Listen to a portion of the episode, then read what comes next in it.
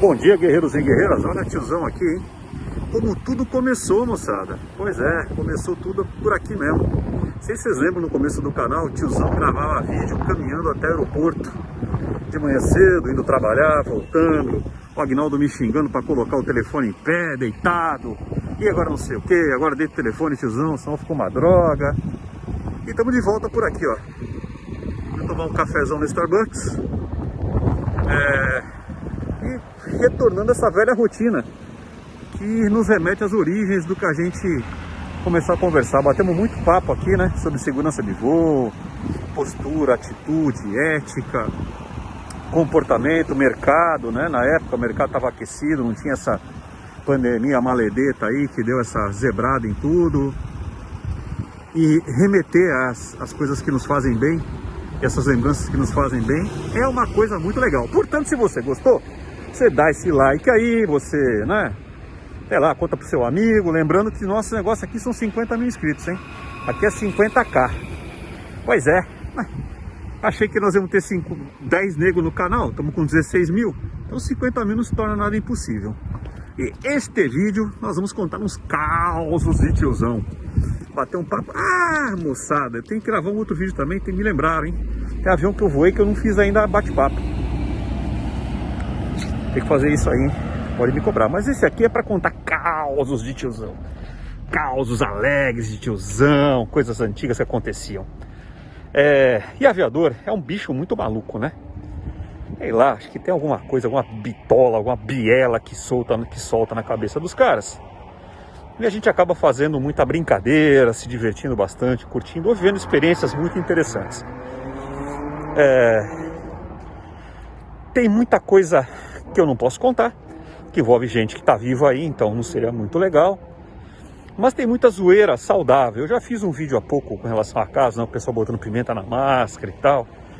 Essas coisas todas. E eu vou contar dois casos rápidos, situações que eu, que eu presenciei e que eu achei muito legal. É, envolve duas pessoas que, que estão aí e são situações, três situações, aliás, que me marcaram muito como ser humano em termos de comportamento ético. Eu não vou citar o nome das pessoas porque duas delas ainda estão vivas aí e uma delas ainda está voando. Mas toda a greve que a gente fez foi um momento muito extremo, né? E eu tive o prazer o desprazer de participar de todas as greves que foram feitas na aviação, na aviação brasileira, desde a primeira. Eu já voava na comercial, voava na Varig, né? Se estiver abafado, desculpa, mas é a, a máscara. E eu presenciei três situações, duas com relação à greve, uma terceira com relação à atitude de um comandante, me marcaram muito. A primeira atitude desse comandante, era um comandante na época do Jumbo, da Varig, no Jumbo Brega, né, Jumbo 200. E no DO do Galeão, a maior parte dos voos saía do Galeão naquela época. E ele teve uma pane na decolagem e interrompeu a decolagem. Né, daquela acelerada e depois ah, freou e estourou alguns pneus. Aliás, não estourou, os pneus esvaziaram, né? Com o calor, calor dos freios, o pneu para não explodir, ele esvazia. Então, bom, voltou com o avião e tal. Eu me lembro desse comandante, era um comandante muito antigo, voltou no DO. E o rapaz tomou a conta, falou para ele, comandante, diretor de operações fulano de tal, ligou para o senhor, agora pediu para o senhor ligar para ele para explicar o que aconteceu. Esse senhor, com a maior calma do mundo, virou e falou: Olha, o dia que eu tiver que explicar uma decisão minha, que envolve a segurança de voo, por que, que eu tomei essa decisão, tá na hora de eu ir embora. E essa hora chegou. Estou aposentado. E vazou. Literalmente vazou. Me marcou muito a postura dele. A segunda é de um colega nosso. Numa greve, ele era comandante 7, na época era comandante 727 ele é uma pessoa mais, né, não tão musculosa e tal, sempre cabelo grisalho. E ele estava sendo, tava parando um voo, né, por causa de greve. Foi lá, se apresentou e ia parar o voo. E foi interpelado pelo piloto-chefe, assistente piloto-chefe na época. E, porra, e ele é um cara muito querido, falando com ele, ô fulano, você é um cara muito querido, faça isso não, pensa melhor, vai voar. E ele, não, mas eu tô convicto que eu tenho que fazer a greve e tal. E o cara falou para ele assim: Olha a cagada, né? Pensa na sua família. Ele botou as mãozinhas para trás, virou e falou: Comandante, me respeite. Da minha família cuido eu. O senhor me respeite.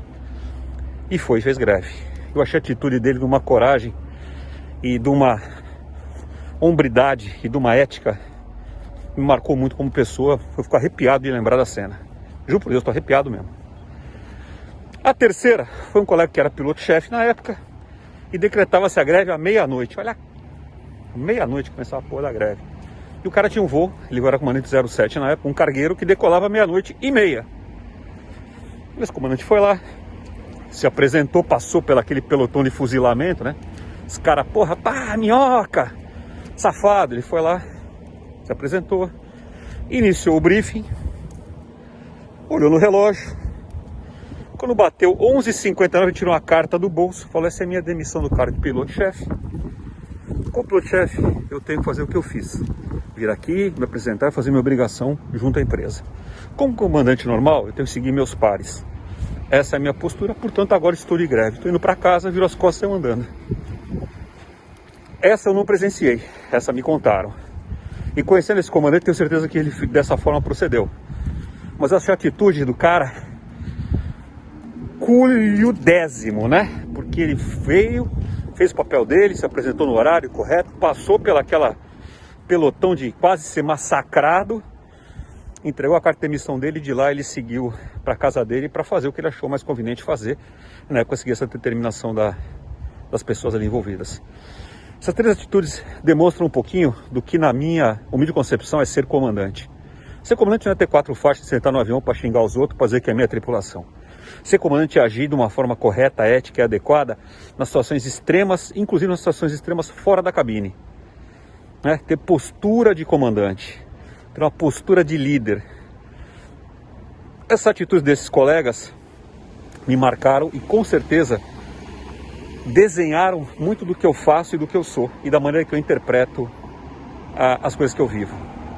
E fica a minha homenagem a eles. Eles contribuíram um pouquinho para tornar o Rafael um pouquinho melhor ou um aviador um pouquinho mais ético e comprometido em fazer as coisas de forma correta. Então, tá gravado o vídeo, é um vídeo curtinho, mais para matar a saudade de caminhar com vocês até o aeroporto. Tiozão vai lá pro Starbucks meter um Starbucks para dentro, aquele básico. E, vamos lembrar, hein? Curte, partilha, etc, etc, etc. E vamos fazer o nosso canal crescer. É nós e tamo junto.